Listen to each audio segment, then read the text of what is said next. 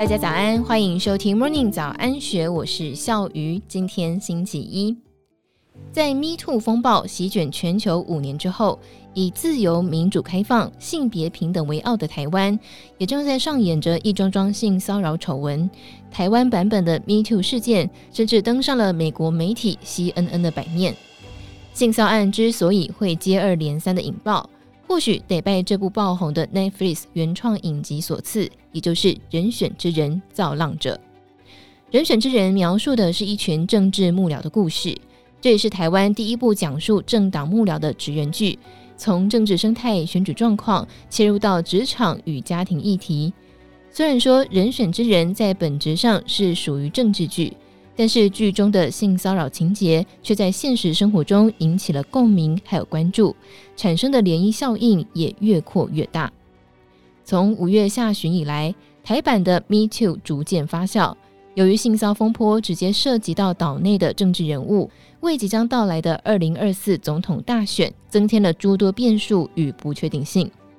CNN 报道，这些一件又一件的指控，不管是性骚案或是性骚吃案事件，引发各界挞伐，更惊动了当前的执政党民主进步党，有诸多党内高层因此遭到停职或是自行请辞，而总统蔡英文也为此发表公开道歉，更承诺会反思错误，并全面检讨改进。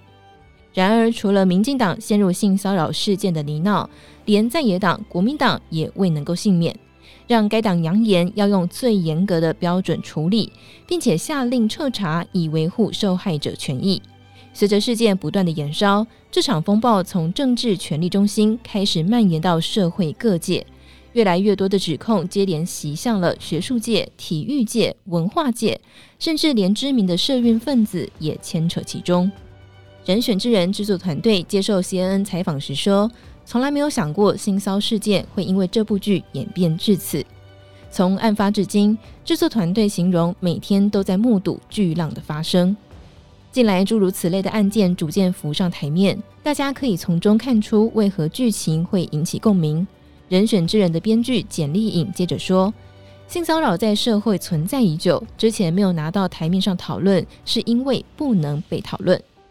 澳洲国立大学台湾研究计划的政治学家宋文迪也表示，从《人选之人》在四月下旬开播以来，这部爆红的台剧仿佛为性骚扰议题提供了一种通用语言。CNN 引述了宋文迪的论点：这部剧让受害者更勇于挺身而出，集结支持，而且更加强团结。在这部剧情当中，有一句台词这样说道：“我们不要就这样算了，好不好？”有很多事情不能就这样算了，如果这样的话，人就会慢慢的死掉，会死掉。这句强而有力却又让人心碎的台词，成了整部剧整起事件最核心的利刃。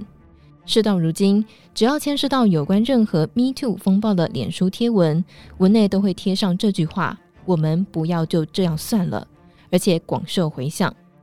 专精于性别与媒体研究的国立政治大学新闻系副教授康庭瑜坦言，许多性骚扰的受害者在看完这部剧之后，认为不应该就这样算了，而这现象也成了性骚事件一一被揭开的关键主因。简莉颖指出：“我们不要就这样算了。”这句台词体现出受害者对理想世界的渴望。在这个理想社会当中，受害者可以得到帮助、得到支持，甚至盼望能够从他人的口中听到“你不需要自责”等话语。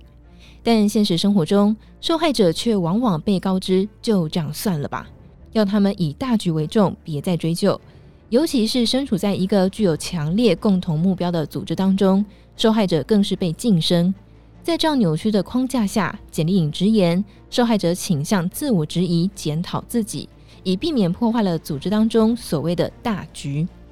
尽管蔡英文公开呼吁不要检讨受害者，不要消费受害者，别造成二度伤害，但是在种种性骚案指控的背后，有不少民进党支持者责怪受害者的言论，只因为危及该党的总统竞选活动，而遭到社运人士王丹性骚扰的清大校友，也被批评破坏了海外反共产党的民主运动。简莉颖说。这种自我牺牲的文化深植于台湾的社会现实，大局往往凌驾于一切。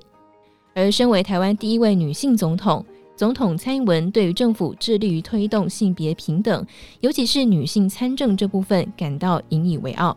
CNN 援引各国议会联盟数据，在台湾议会当中，女性比例是百分之四十二，远高于亚洲的平均水平百分之二十一，也高于北美的百分之三十七。台湾更是处于亚洲多元性别平等的第一线，也是亚洲第一个同性婚姻合法化的国家。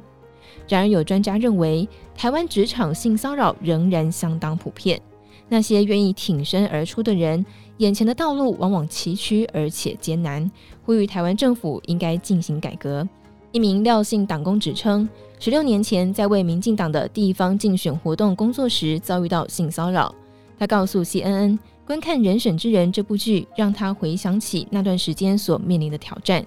廖女士表示，她尝试了两次才让警方受理报案，而政府机构甚至花了将近一年的时间调解案件，才裁定他的指控属实。尽管这个性骚案能够告上法庭，但是当时的他作为一名应届毕业生，并没有经济能力打官司。他说：“最后我放弃了。”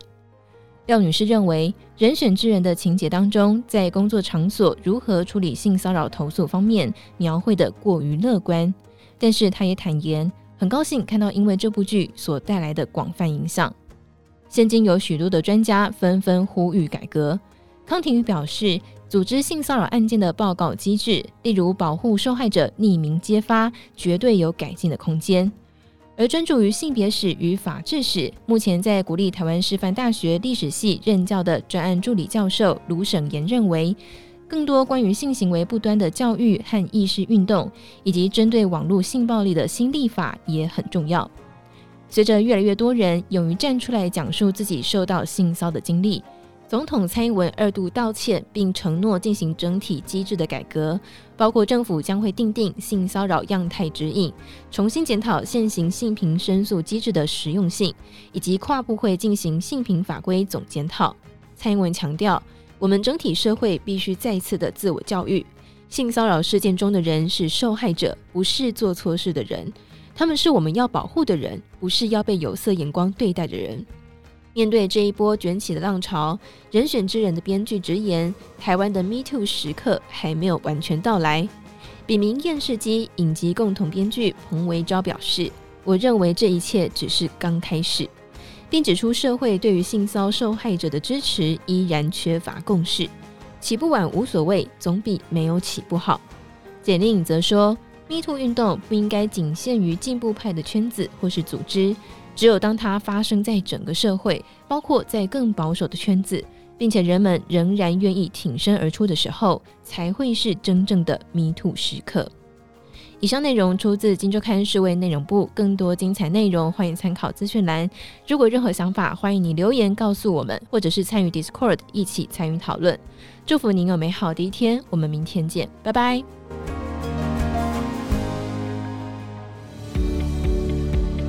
听完 Podcast 节目，有好多话想分享，想要提问却无处可去吗？别烦恼了，现在只要点击资讯栏下方的 Discord 社群平台连接，输入昵称就可以立刻问问题，与主持人互动哦。让我们一起在学习的路上不孤单，等你来加入。